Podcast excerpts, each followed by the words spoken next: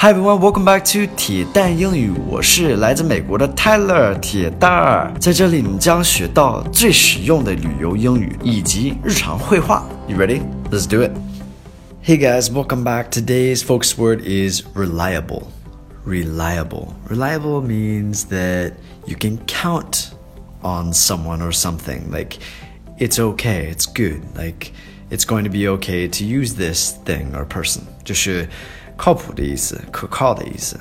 All right, so some American culture here. I want to say that although there are still scams happening in America, I think that in general there is less to worry about with regards to uh, being cheated in the business world in America. I think that companies are typically more reliable than a lot of things here in China. Like there's less to worry about, I think.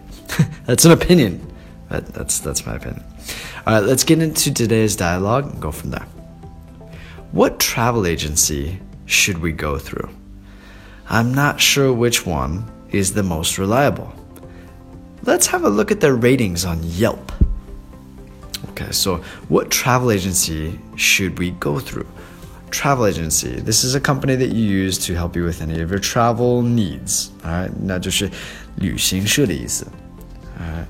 Um, should we go through? Go through means use. It's the same thing as use. So 通过, right? Or just uh, 使用. That's just to use them. Like 我们应该通过哪一个旅行社去办这个事儿 like that. I'm not sure which one is the most reliable. 我不确定哪一个是最靠谱的。